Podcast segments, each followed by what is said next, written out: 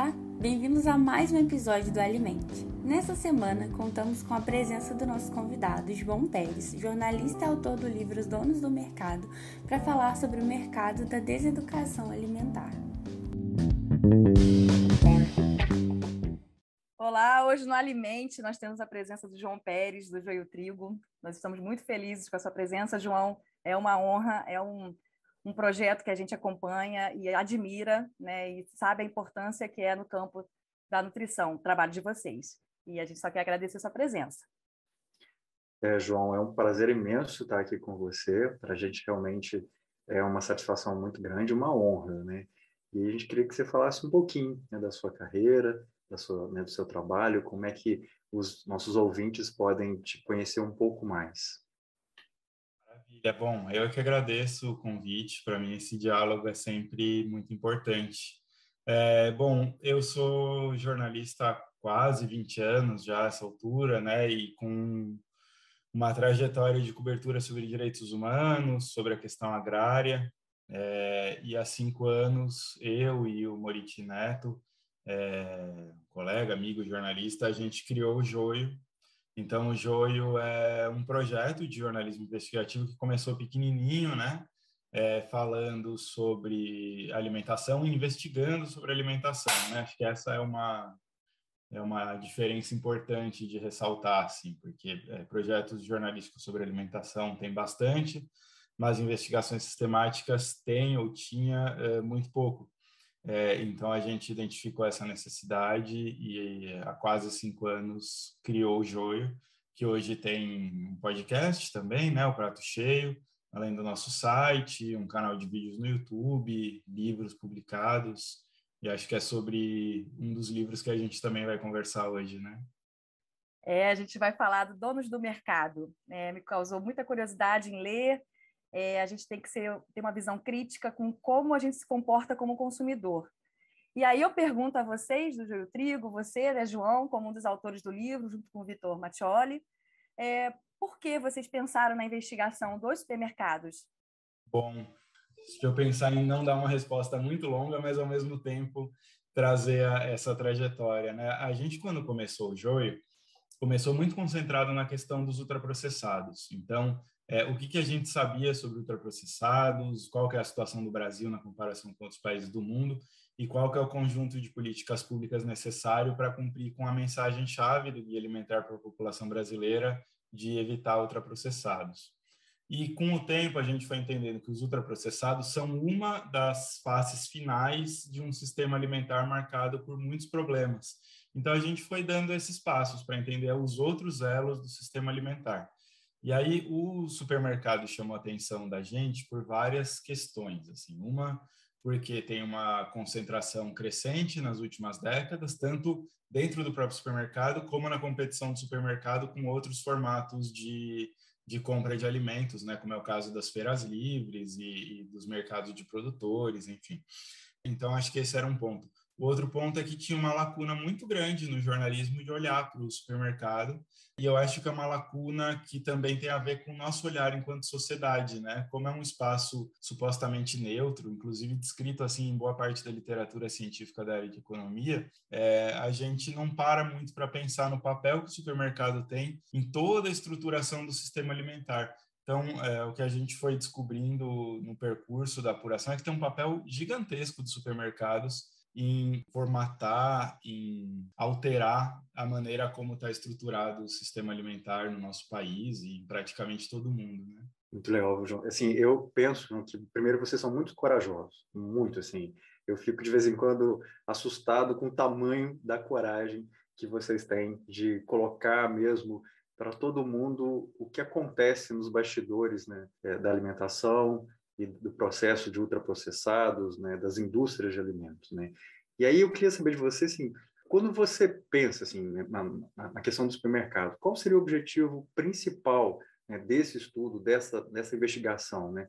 E quem que vocês querem atingir com, com essas informações? Quem que vocês vão é, efetivamente chegar a quem? Eu acho que tem, no geral, no joio, a gente busca dois públicos, né? Um é o público geral, porque no fim das contas todo mundo come e se relaciona de muitas maneiras com a alimentação, né? e o outro é quando a gente busca atingir um público específico, da, especialmente o universo da ciência, né? As universidades, os institutos de pesquisa são um espaço no qual a gente deseja tem sempre, sempre um diálogo, assim, sempre é uma base importante para a gente e é um espaço que a gente gosta de influenciar também com a nossa com as nossas investigações. Então, esse ponto dos supermercados, um dos nossos objetivos, com certeza, é explicitar a necessidade de ser muito mais estudado, tanto pelos jornalistas como pela academia.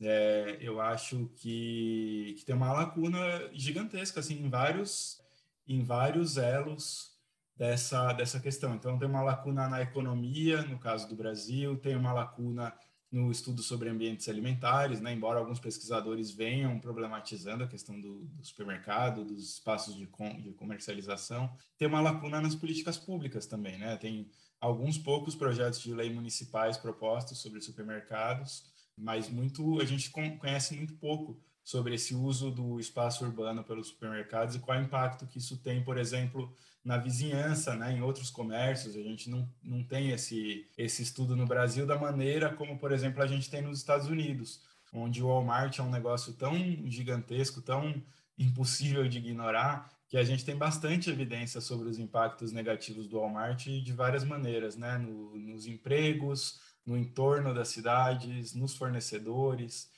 Então, acho que tem esse ponto, assim. E a gente queria, é, em relação à população geral, problematizar esse espaço de compra, né? Então, é, existe uma ideia de que os supermercados são importantes para oferecer para a gente os alimentos da forma mais barata possível. E a gente não tem como fazer essa afirmação de maneira categórica, porque a gente, os supermercados reestruturaram completamente a, a comercialização de alimentos. Então, a gente não tem como é, voltar 30 anos no tempo para saber se hoje a gente estaria comendo mais barato ou não, se a gente estaria comendo menos ultraprocessado ou mais, provavelmente mais. Quer dizer, a gente estaria comendo provavelmente menos se Pão de Açúcar e Carrefour não fossem tão onipresentes, se o atacarejo não fosse tão onipresente, né? Então, tem em relação à sociedade essa ideia, assim, de problematizar esse espaço para a gente ampliar o nosso conhecimento sobre ele e pensar o que, que a gente pode fazer para reestruturar o sistema alimentar de, de, maneira que ele seja mais saudável para as pessoas e mais é, sustentável econômica, socialmente e ambientalmente para as nossas sociedades. É isso que você está então falando, Aline, é. é interessante porque a gente fez recentemente um trabalho sobre é, alimentos sazonais. Né? E a gente sempre recomendou, enquanto nutricionista, que se fosse comprado o alimento da estação. Né? E aí a gente começou a perceber que isso influenciou tanto as pessoas que durante a estação daquele alimento ele está mais caro, porque todo mundo está procurando esse alimento. Então você imagina, eu fiquei imaginando assim a, a loucura que é a logística de você estudar essa, né, o que vocês, né, o que você fez principalmente sobre o supermercado, porque o simples fato dos nutricionistas recomendarem que se consuma o alimento da estação tornou o alimento da estação mais caro na estação. E eu fiquei pensando assim, gente, é muito complexo, realmente. Né? Né, é? A gente precisa rever muito até o que se fala na faculdade, né? Até mesmo quando a gente fala assim, ah, na hora que você vai comprar um produto, você tem que seguir um padrão, né? Pegar um de melhor qualidade, escolher melhor, e aí você a gente lê seu livro e fala como é que ficam os alimentos mais feinhos, né? Os menorzinhos, os mais tortinhos, os pequenos produtores que não chegam a, a, ao mercado na área de hortifruti, não têm esse acesso porque eles não têm como padronizar tanta produção para ter um, um alimento tão bonito né, exposto, que é o que a gente às vezes entra no mercado e quer otimizar o tempo, né? O consumidor do mercado é aquilo que você fala aqui no livro. Você está com o tempo corrido, você não tem emoção nenhuma, coloca as coisas no carrinho meio no automático e pagou, e você quer que as coisas sejam rápidas. Não tem a interação que você tem numa feira livre, né, ou num comércio menor. E, e, eu acho que essa investigação que vocês fizeram, e aí você reporta que tem poucos estudos, é um estímulo para a academia também vir buscar estudar vocês fazem um trajeto é, interessante desde a parte econômica, política, para o que está acontecendo agora na nossa, no nosso dia a dia, que a gente acaba fazendo tudo assim sem pensar. Então, assim, até eu queria ouvir também de você, né, e falando aqui do livro, essa, essa relação das grandes redes com os pequenos produtores, esse espaço dos pequenos produtores que não conseguem chegar ao supermercado, né, o conglomerado, né, que, que até acaba formando aí com o Pão de Açúcar e o Carrefour, para até quem vai ouvir a gente começar assim, nossa, é assim mesmo, né? Eu repensei muito meu comportamento no supermercado depois que eu li, e às vezes agora estimulando uma, a leitura do livro, quem ainda não tiver acesso, ouvindo o que a gente vai falar e você vai falar para a gente, a gente vai começar a repensar. O, eu acho que para falar sobre os pequenos produtores é legal a gente falar antes sobre os grandes fornecedores, porque é, a gente teve uma transformação nesse cenário, né, de relação entre a indústria e o varejo. Por quê? Porque hoje o varejo é muito maior, ele tem muito mais condição de espremer a indústria do que no passado. É, a gente publicou recentemente uma reportagem sobre um caso raro que é uma briga entre o Carrefour e a Associação Brasileira da Indústria de Alimentos, a ABIA. Eu falo que é raro porque normalmente esse tipo de coisa é resolvida em arbitragens privadas, né? É difícil isso vir a público como veio agora. E, e chamou a nossa atenção que é exatamente um caso em que a ABIA está se queixando à Secretaria Nacional do Consumidor do Ministério da Justiça porque o Carrefour fez exigências indevidas para as empresas de alimentos. Ele quer informações sobre a formulação dos produtos, é, que é uma das maneiras pelas quais os supermercados espremem os, é, os fabricantes, fazendo aqueles produtos de marca própria, que no geral são muito mais baratos. E a gente tem muita literatura sobre isso interna internacional, no Brasil pouca, sobre o efeito desses produtos de marca própria, porque eles são usados exatamente para o supermercado pressionar o, o fabricante porque ele cria concorrência do próprio supermercado com o fabricante, é, e, muita, e tem muita acusação de cópia de produtos. Então, como o fabricante é obrigado a fornecer uma série de informações antes mesmo do lançamento do produto, tem casos em que ele passou 3, 4 anos desenvolvendo um produto e aí na hora H o supermercado vai e lança um produto igual, sem ter gasto um centavo em desenvolvimento de produto. Ou então de, de forçar o, fabricante a compartilhar a, a própria fábrica, né? Então, ah, você vai fazer o meu produto de marca própria. E aí é, saem dois produtos que são iguais, só que com preços diferentes. Então, se, se os supermercados têm esse poderio em relação a Nestlé, Coca-Cola, Unilever, de chegar a retirar das prateleiras por alguns períodos é, por causa de brigas, imagina com os pequenos, com os pequenos fornecedores, né? Então, o supermercado tem uma série de efeitos sobre a agricultura. Um deles é esse que vocês falaram, sobre a padronização, né? Então, de colonizar o nosso olhar mesmo em relação àquilo que a gente considera bom ou ruim, aquilo que é aceito ou não, né? Então, tem uma exigência de simetria, porque tudo tem que ser muito padronizado. Tem uma exigência também de tamanho, né? Então, a gente pega aquela maçã com tamanho assim de um melão, um negócio maluco. É, eu, eu, achei interessante a batata, né? A batata com terra a gente não vê mais, só tem batata lavada. Só na feira, é. É, é a batata. Não tem, a batata gasta milhões de, de, de água para lavar a batata e você lá feliz no, no, mercado comprando a batatinha limpa. Não é? Não, que dura muito menos e, e que fez da batata esse negócio meio a batata ficou até com uma fama ruim, né? De um negócio assim, que não, não tem muito gosto, é um negócio meio para criança chata e tal. É, porque, porque é isso, né? Porque só tem uma variedade de batata que entra no supermercado. Então, é, tem essa perda de diversidade, porque a, a, regionalidade muitas vezes não cabe no supermercado. Eu até acho que, por pressão dos consumidores, algumas redes vão conseguir se reestruturar para ter uma relação um pouco mais de proximidade, assim. É, o que seria bom, eu acho, do ponto de vista do consumo final.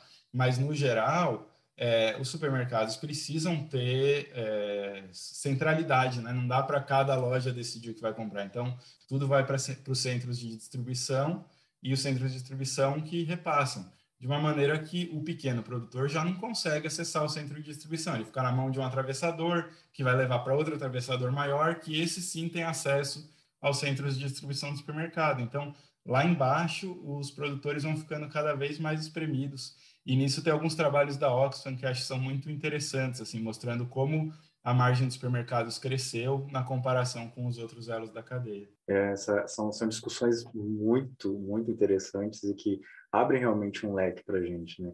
E eu fico pensando assim, como que a gente tem uma relação ruim com o que é mais natural, né? Da batata lavada, porque a terra é suja. Por que, que a terra é suja?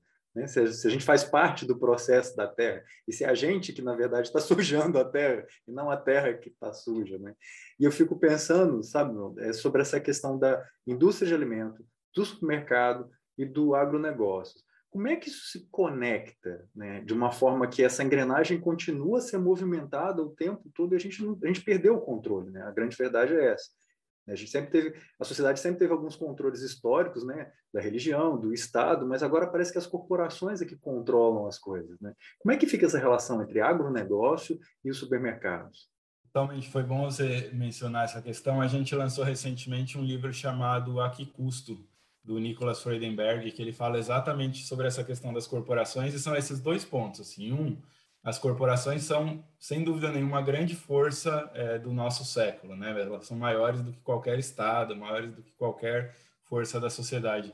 E dois, como a sociedade é, foi perdendo seus mecanismos de controle, né? As associações de bairro, os sindicatos, as organizações ligadas às igrejas, tudo isso foi super enfraquecido, ou despolitizado, ou controlado, e hoje a gente quase não tem nenhuma condição de fazer contraponto a isso. A relação do, do agronegócio e da indústria de alimentos é algo que foi se tornando mais claro para a gente também, né? Acho que tinha uma, não sei se uma tendência, mas tinha um, um olhar é, mais separado para essas duas coisas.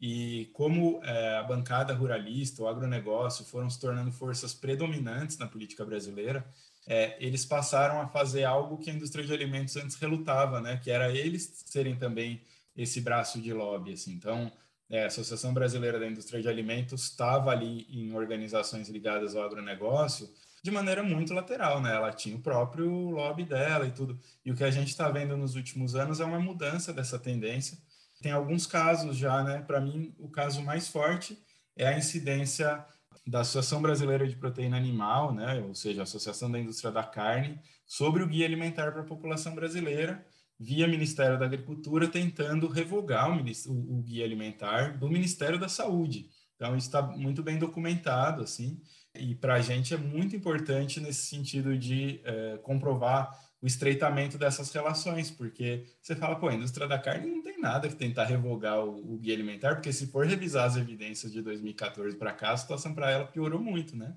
É, a orientação do guia talvez seja diferente em relação à carne, mas aí é esse lobby conjunto mesmo, em que ela entra lá para falar sobre classificação nova, sobre ultraprocessados, é esse o ponto que ela pega via Ministério da Agricultura. E em relação aos supermercados, eu acho que tem uma é uma dessas relações com tensões e distensões, né? Acho que são relação de poder, né? Totalmente, é. E, e, que no fim do dia, por brigas que tenham, são corporações, né? Então, algumas agendas são comuns e algumas coisas são inaceitáveis para todos, como é esse caso da rotulagem, né? Que de novo juntou a Associação Brasileira de Supermercados com a, com a ABIA e com vários braços da bancada ruralista, Viva Lácteos, um monte de organização ligada a, ao laticínio, pecuária, soja e milho, enfim. E eu acho que tem um ponto, já que a gente está falando tanto sobre lacunas, né, tem um ponto que eu acho que a gente ainda precisa caminhar para entender, que é o seguinte, é, nessa coisa das relações entre, entre os vários braços aí do sistema alimentar, tem as gestoras de ativos, que são mega empresas, são coisas que a gente ainda entende pouco, né? Então, por exemplo, tem uma, uma empresa que é a maior gestora de ativos do mundo, que é a BlackRock, e ela é quase que totalmente desconhecida do público em geral, né? Sair na rua, cada 10 mil pessoas que você entrevistar, talvez uma vá conhecer a BlackRock. É, e eu estou falando sobre isso porque, com certeza, essas empresas têm influência sobre vários braços do sistema alimentar e elas podem ter interesse de não, não haver competição. Então, por exemplo, a BlackRock ela é dona de ações tanto no Carrefour como no Pão de Açúcar. Para que, que ela vai colocar os dois gigantes para brigar, sabe? E a gente acho que ainda precisa caminhar muito para entender essa, essa influência que já está documentada, a gente sabe que ela existe, a gente sabe que essas empresas são as maiores do mundo hoje, são, são muito maiores do que a Nestlé, por exemplo, assim, mas zilhões de vezes maiores, né? As cinco maiores gestoras de ativos do mundo controlam o equivalente a 34 trilhões de dólares, que dá o PIB dos Estados Unidos e da China, os dois maiores PIBs do planeta. E a gente se preocupa ou se ocupa muito pouco dessas empresas. Então, Acho que a gente ainda tem muito espaço para dar, porque é muito, uma engenharia muito complexa, né? É mercado financeiro, é um negócio muito difícil de entender. Porque você olha, por exemplo, a BlackRock, ela compra lá 5, 10% das ações numa empresa. Ela não é acionista majoritária, mas ela compra qual tipo de ação? As ações que dão direito a veto. Então, ela tem uma influência sobre os outros acionistas que é gigantesca, porque se ela se retira da noite para o dia do pão de açúcar, o pão de açúcar vai, é, sabe, ter uma pneumonia ali, vai ter um problema sério. Então, é uma capacidade de influência gigantesca. É muito grande, né, macroeconômico, assim, pensar, né, é, essa gestão de, de, empresas que vão controlar ali a questão da produção, do agrotóxico, do agronegócio, dos transgênicos, né, são vários temas que a gente pode abordar, até a gente já tem episódios né, anteriores que a gente falou de agrotóxico, vai ter um próximo de transgênico, então é uma informação encadeando a outra para a gente tentar fazer assim um pensamento mais crítico, né? E assim pensando em consumidor mais crítico, você fala um pouquinho da estrutura dos supermercados agora com a tendência do atacarejo, é, lojas grandes, estranhas, para mim tudo cinza. e aí eu, eu, falei, nossa, eu percebo isso. É, eu, eu tinha uma relação de supermercado, de uma lembrança de infância, de ir com a minha família, e era um passeio de final de semana, aí eu ia na antiga Sendas, e aí eu almoçava nas Sendas, agora não tem mais. E ficava lá, era um passeio, né? Era como, sei lá, ir ao shopping, assim, sei lá, era um passeio que eu tenho de lembrança de supermercado, fazer aquela compra de mês, encher o carrinho e a família feliz. E agora a gente não tem essa perspectiva. Eu queria que você falasse um pouco da estrutura do supermercado, porque agora qual é a tendência? Né? Bom, não, totalmente, né? Mudou muito isso. O, acho que tem duas tendências que a pandemia acelerou. Assim, elas já iam acontecer de qualquer jeito, já estavam consolidadas, mas a pandemia acelerou. Uma é o comércio online e as lojas de proximidade, né? as lojas pequenas para as classes altas urbanas. E a outra é o atacarejo, que é esse formato que quanto pior o Brasil vai, melhor para o atacarejo o, acho que dá para voltar um pouco atrás na história dos atacarejos, né? Porque até meados ali dos anos 2000, o Carrefour e o Pão de Açúcar, eles não tinham descoberto uma fórmula para conseguir se interiorizar e para conseguir ser aceitos nas periferias. Então, eles iam muito bem, mas não detinham uma fatia de mercado tão grande quanto hoje, porque eles não conseguiam ter um formato que fosse barato o suficiente para entrar nas periferias é, ou nas pequenas cidades. E o atacarejo, quando eles compraram, né, um comprou o atacadão e o outro comprou o açaí. Quando eles compraram, isso mudou completamente, porque aí eles encontraram o caminho que, por exemplo, a Billy Diniz, desde os anos 70, estava procurando qual que era esse caminho e não tinha encontrado. E de lá para cá, os atacarejos foram bem no período em que a população estava bem de renda, mas foram muito melhor no período em que a população está mal de renda, porque a classe média acaba migrando para o atacarejo em busca de, de comprar é, o que der, né? O que ela é, leva quatro, pague três, né? Leva seis. E aí aumenta o consumo também, né? Leva seis, paga dois. Mais ou menos. É. é tanto assim, mas mais ou menos. E o, o atacarejo, acho que tem duas repercussões aí, né? Uma é que ele está matando esse formato de hipermercado. Isso que você falou, né? Dessas lojas grandes, em que você ia para fazer a, a compra do mês então, o Extra está fechando quase todas as lojas dele, né? Porque tá, esse formato... É, percebi isso também, o Extra. É, é, um passo grande, assim, esse formato, ele já não era lucrativo, aí no começo da pandemia ele até teve uma sobrevida, porque as pessoas é, se preocuparam de, de estocar coisas, né? E depois o Extra tomou já essa decisão de fechar as lojas e ir convertendo tudo, tudo ou quase tudo em atacarejo, ou na outra ponta converter em pão de açúcar, que é um mercado mais voltado para a classe alta, né? É, e eu acho assim, essa questão do atacarejo é, tem várias coisas que a gente vai precisar entender com o tempo. Uma delas é a exposição a ultraprocessados, né? Porque se você andar pelos atacarejos, é, a grande maioria das coisas que você vai encontrar ali é ultraprocessado e especialmente nos atacarejos voltados para a classe baixa, a área do hortifruti é um negócio horrível e é assombroso, assim, é o que já passou pela cidade toda e acaba ali tudo podre, é um negócio... Desorganizado, sujo, né? É espantoso. E então acho que tem essa repercussão. E a outra repercussão, que aí eu entendo que envolve a economia, é no entorno, né? A gente ainda não sabe, por exemplo, quando abre um atacarejo num bairro da periferia de São Paulo, qual que é o impacto que isso tem para o comércio local. E aí pode parecer uma coisa meio romântica, né? De, ah, nossa, fechou o açougue do bairro, fechou o mercadinho do bairro.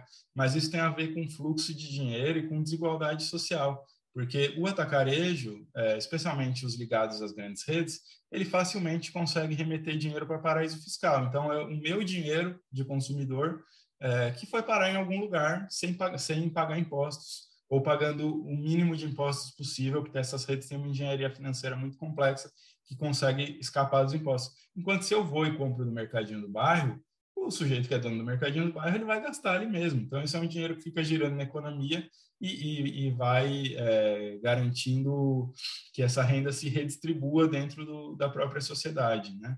É, e esse é um tema enorme no, no século XXI, porque a gente está caminhando, já caminhou para uma das sociedades mais desiguais da história. Né? Então, enquanto a gente conversa, sai um relatório da Oxfam mostrando que no período da pandemia 600 novos bilionários surgiram no mundo. É, então, a gente tem um grupo agora de 2.600 bilionários no mundo. Então, 2.600 pessoas que controlam uma riqueza que equivale ao que é controlado por 3 bilhões de pessoas no mundo. Então, 2.600 pessoas versus 3 bilhões de pessoas, tem alguma coisa muito grave acontecendo do ponto de vista da desigualdade e as corporações que estão no nosso dia a dia têm tudo a ver com essa trajetória de desigualdade. João, eu vou fazer um simbolismo né, de tudo que você está falando como mariposas que ficam em volta da luz. Né? É assim que eu me sinto ultimamente. Parece que a gente está sendo o tempo todo seduzido por esse processo. Né? E aí, dentro dessas seduções, eu vejo também uma coisa que é, que é o que você falou, né? Assim, um atacarejo onde o produto o hortifruti está num lugar bem secundário, bem inferior, e de uma outra ponta também produtos com selos de, de garantia, ou seja, que me forçam a querer comprar, como fazia antigamente, né? O leite enriquecido com minerais e vitaminas. Agora eu tenho uma nova versão que é um selo de garantia. Entre um produto que não tem selo e o que tem selo, né? É óbvio que o senso comum vai preferir o que tem selo. Quanto que isso influencia essas relações de consumidor, de produtores e de indústria? Conta isso para mim, por favor. É uma boa questão, né? A gente tem é, feito algumas reportagens sobre essa questão das apropriações, de como essas empresas vão se transformando para se valer das aflições que muitas vezes elas mesmas criaram, né? Então, por exemplo, é, recentemente teve todo um bafafá com reportagem do Globo Rural sobre as galinhas livres de gaiola, que era até uma coisa que a gente já tinha feito reportagem, porque as pessoas obviamente estão preocupadas com aquela galinha que fica ali botando ovo a vida toda, toda maltratada, enfim. E, e a própria indústria criou essa coisa da galinha livre de gaiola, que é diferente da galinha caipira que sempre existiu nos quintais brasileiros, né? É, a galinha livre de gaiola é uma modalidade da própria indústria, então são as mesmas empresas vendendo ovo mais caro, é, e o que a nossa investigação descobriu é que, na verdade, é, elas são livres de gaiola, vírgula, né? Tem muitos poréns aí nessa, nessa coisa dos livres de gaiola, é, tem maus tratos, tem é, violações laborais, então tem um monte de, de questões que, é, que me fazem pensar que a resposta é muito simples, mas ao mesmo tempo ela é muito difícil, no sentido de que por dentro da, dessas grandes estruturas não me parece que vai haver solução, porque e não, e não é para demonizar essas empresas, é porque uma empresa desse tamanho, ela existe para perseguir o lucro a qualquer custo, porque senão ela não é competitiva, ela precisa de acionista, ela precisa de investidor. É, então, é, o investidor entre a empresa A, que aceita violar leis laborais, ambientais, o que for necessário, para se manter lucrativo, e a empresa B, que adota uma postura super ética, não sei o que, o investidor vai decidir qual. Ele quer lucro. É, então, da maneira como está estruturado hoje, é, eu só vejo o caminho para essas falsas soluções por dentro de empresas. Como é o caso, por exemplo, da, dessas alternativas à carne que vem surgindo, né? Essa coisa do futuro burger ou da carne de laboratório. É, quem é que está investindo nisso? Além das, de vários fundos de investimento de risco muito obscuros, quem está investindo é a própria indústria da carne, que foi quem criou essa aflição das pessoas com, com a carne, essa preocupação de que a, a carne seja é, uma das grandes responsáveis pelas mudanças climáticas e tal. Isso é uma atribuição direta da indústria da carne e ela está lucrando com isso. Pois é, é, muitas informações, muitas reflexões, né, Renato? E assim, eu até aqui pra... pensando como é que a gente volta a ter esperança. É, essa é a minha pergunta aqui para fechar nosso raciocínio, João. Alguma ação, alguma solução nós como consumidores em relação ao supermercado, né? Será que há, tem alguma perspectiva de uma melhora dessa relação consumidor-supermercado? Não sei, acho que pelo que você falou, a questão do interesse financeiro é muito, muito grande, né? Acho que é o ponto principal dessas empresas, né? Pensando na, no lucro, investimentos, enfim. Mas as, nós, como consumidores, o que, que você pensa? Assim, você fala algumas coisas no seu livro, tem até uma frase aqui muito boa que eu vou até ler. Espera aí. O supermercado é o espaço de deseducação para o consumidor. Então a gente vai para lá e o que, que a gente pode fazer para melhorar essa relação? Não, e eu, é interessante que a gente lançou o livro em 2020 e o Brasil deu tantos passos para trás tão rápido que acho que algumas coisas já se tornaram também inalcançáveis. Mas vamos tentar olhar a perspectiva otimista aqui, né? De, porque positivo. realmente tá, a gente está tá numa situação não. A gente está caminhando para uma situação tão grave, né, que a gente tem que, sei lá, não sei, vamos ouvir de você. Você vai falar, porque você fez a pesquisa e é um grande né, estudioso do assunto, acho que a gente pode fechar essa reflexão, né? Não, porque tem isso, né? Diante de uma inflação de 12%, fome, batendo, não sei se batendo recorde, mas num nível muito grave, sobra muito pouca margem para a gente enquanto sociedade, né? Mas eu acho que, olhando do ponto de vista positivo, é, vocês, vocês sabem também quanto eu, assim, a trajetória é, singular que o Brasil tem, muito bonita e muito sólida, de construção de políticas públicas e de iniciativas da sociedade para reverter esses, é, esses momentos graves. Né? Então, é, eu acho que se a gente tiver um ambiente político mais decente em 2023, é, a sociedade nesse período acumulou forças e ideias para não só retomar as políticas públicas que deram certo, como para ir além é, e propor é, questões que estejam alinhadas com esse nosso tempo histórico.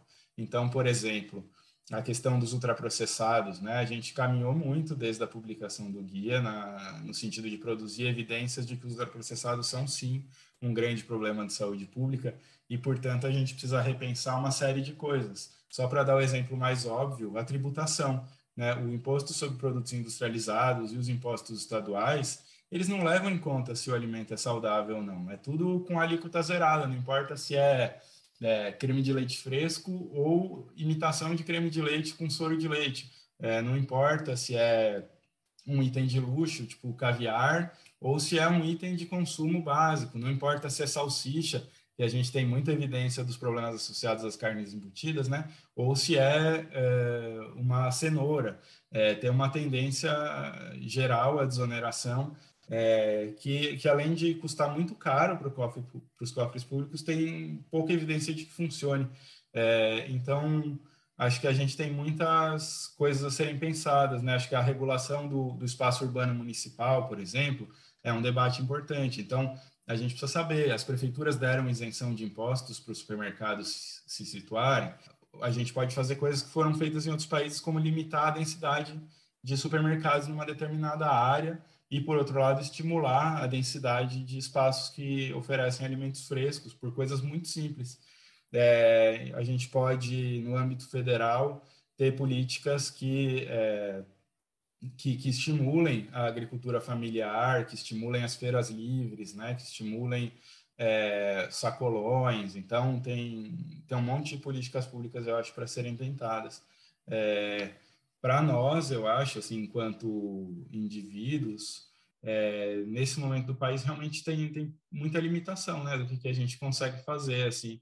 Mas eu acho que se o nosso é, bolso, se a nossa rotina permitir priorizar alimentos frescos e comprados localmente, isso é isso é muito bom, né? Você, acho que Teve algo que, que eu não sei como é que ficou no pós-pandemia e era uma outra boa lacuna de apuração, que era sobre as compras diretas de consumidores, né? Porque naquele momento que estava todo mundo muito confinado, é, em vários lugares surgiram essas articulações assim, de pô, manda a lista por WhatsApp, criar um aplicativo aqui para fazer pedido e tal. Isso floresceu em vários lugares e isso é uma, um ótimo exemplo, né? Porque estimula a diversidade, estimula a economia local e estimula a alimentação saudável. Então, Acho que todo mundo sai ganhando. O ser humano tem essa mágica de se reinventar de tempos em tempos, né? Às vezes por muito bom e às vezes por algumas coisas não tão boas assim. Eu posso falar que assim, eu sou muito grato por vocês terem se unido e criado o joio e o trigo e eu fico muito feliz, assim, me dá esperança ver pessoas como você, João, que, que realmente trazem uma luz para a gente, que traz, trazem conhecimento de fato, né? isento, sem conflito de interesse, sem outras questões que a gente vê tão profundas, né? até mesmo na, na própria academia, na ciência, na universidade. Né? E, é um, e é um jogo, né? na verdade, o que a gente está vivendo é, da mesma da mesma, mesma ponta que a gente tem hoje, né? 36% de pessoas passando fome, 70% em insegurança alimentar, a gente tem um discurso de que se a gente não colocar no supermercado, as coisas vão ficar mais caras ainda, e eu vou prejudicar ainda mais essas pessoas. Então, assim, é, é um jogo desonesto, e a gente sabe desse jogo. Né? E a, a, grande, grande questão, né, é nós que estamos aqui tentando também desvendar esse jogo abrir essa cortina que está fechada, né? Esse, esse lugar bem escondido que não é mostrado para a maioria das pessoas. Então, eu queria te agradecer mesmo, né? Em nome do Alimente, a Aline com certeza vai te agradecer também, mas eu quero te agradecer como Renato. Né? Obrigado mesmo pela sua existência, pelo seu trabalho e pela sua dedicação. Foi um prazer conversar com você. É, eu falo agora como uma pré-especialista em divulgação científica. Eu faço, eu estou fazendo a pós-graduação de especialização em divulgação e popularização da ciência da Fiocruz. E, assim, é muito estimulado aqui pelo podcast, que também foi a referência para a gente, o Joio Trigo, o Prato Cheio. É, a gente acaba também estudando o trabalho de vocês na divulgação científica, né, e vocês fazem um trabalho muito interessante de não só pegar um ponto, né, que eu até já falei anteriormente, vocês fazem todo o, roteiro controverso do que acontece, desde a parte política até chegar no ponto que vocês querem é, desvendar. Então é um trabalho assim de primoroso, né? Vocês fazem uma divulgação científica de referência na área de alimentação. E que bom que vocês tiveram ali uma sementinha do ultraprocessado para começar, o joio trigo, o guia alimentar também veio estimulando. E eu quero parabenizar você, né, João, que está aqui disponibilizando seu tempo, a equipe de vocês, e para continuar, que é um trabalho muito bom para a gente. Não, obrigado pelo, pelos agradecimentos. Eu fico muito grato porque é isso, né? O primeiro o primeiro espaço onde a gente foi antes mesmo, muito muito antes de colocar o joio no ar, foi a academia. A gente falou com muita gente nas universidades para entender qual que era a situação do ponto de vista alimentar, qual que era a situação do ponto de vista do conflito de interesses na ciência. E é sempre um diálogo que a gente valoriza demais, assim, de estar em sala de aula ou de estar em espaços de divulgação científica. Isso é, é maravilhoso para a gente. E uma coisa que a gente sempre fala, assim, é que o joio só existe desse jeito como ele é, com esse olhar nosso, porque a sociedade brasileira acumulou é, um conhecimento gigantesco da cultura alimentar dela, das políticas públicas que foram elaboradas. Então, sem CONSEA, sem classificação nova, sem tudo isso, acho que a gente estaria é, olhando para outras coisas. Talvez a gente estivesse discutindo gluten free ou outras coisas que a gente vê no jornalismo sobre alimentação nos Estados Unidos, por exemplo, que é muito mais voltado para o indivíduo do que para a discussão social, né, para a discussão coletiva. Então, é, acho que esse acúmulo é muito importante valorizar, porque especialmente nesse momento é, que a gente se vê tão maltratado pelo cotidiano, né, por tudo que tem acontecido, pela nossa renda, nossa precariedade, é, a gente às vezes se esquece dessa centralidade do Brasil, dessa singularidade do Brasil e de como a gente ainda tem tempo de, é, de salvar, de reverter essa situação. Eu não, não digo nem reverter em relação a ultraprocessados, por exemplo, a gente ainda não tem, é, até que se prove o contrário, a maioria da nossa dieta vindo de ultraprocessados. Né? Então, a gente tem tempo para conter esse problema, para reverter essa situação, para valorizar o nosso arroz com feijão, a mandioca e tantas frutas que seria até injusto começar a mencionar o nome, é, de tanto nome tanta regionalidade que tem. Então, obrigado. Ô, João, você tem alguma, algum recado? Você quer deixar algum contato, alguma coisa assim para completar?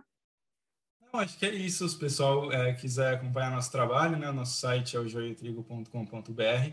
É, tem também as nossas redes sociais, mas a gente tem reforçado essa coisa. Vai até o nosso site. A gente gasta meses fazendo uma reportagem, tirar 15 minutinhos para ler não vai matar ninguém, assim, porque a gente às vezes fica meio bravo que no Instagram tem gente que acha que é um perfil de Instagram e não uma página de jornalismo. E aí a gente fica super triste com isso. Então vai lá também nas plataformas de áudio, qualquer plataforma de áudio, tá lá o prato cheio para quem quiser ouvir. E a gente pode contribuir também, né? Com, com o projeto.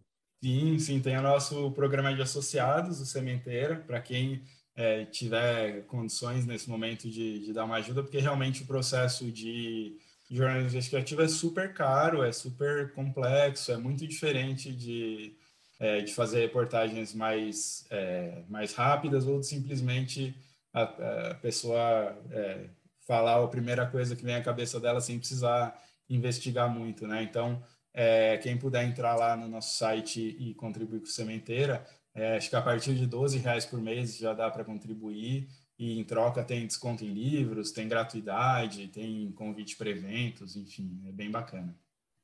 Joia. Muito Agradecer, né, Muito, muito de coração.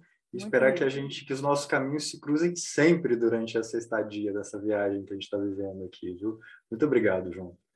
Obrigado a vocês, gente. Que a gente se, se veja em breve.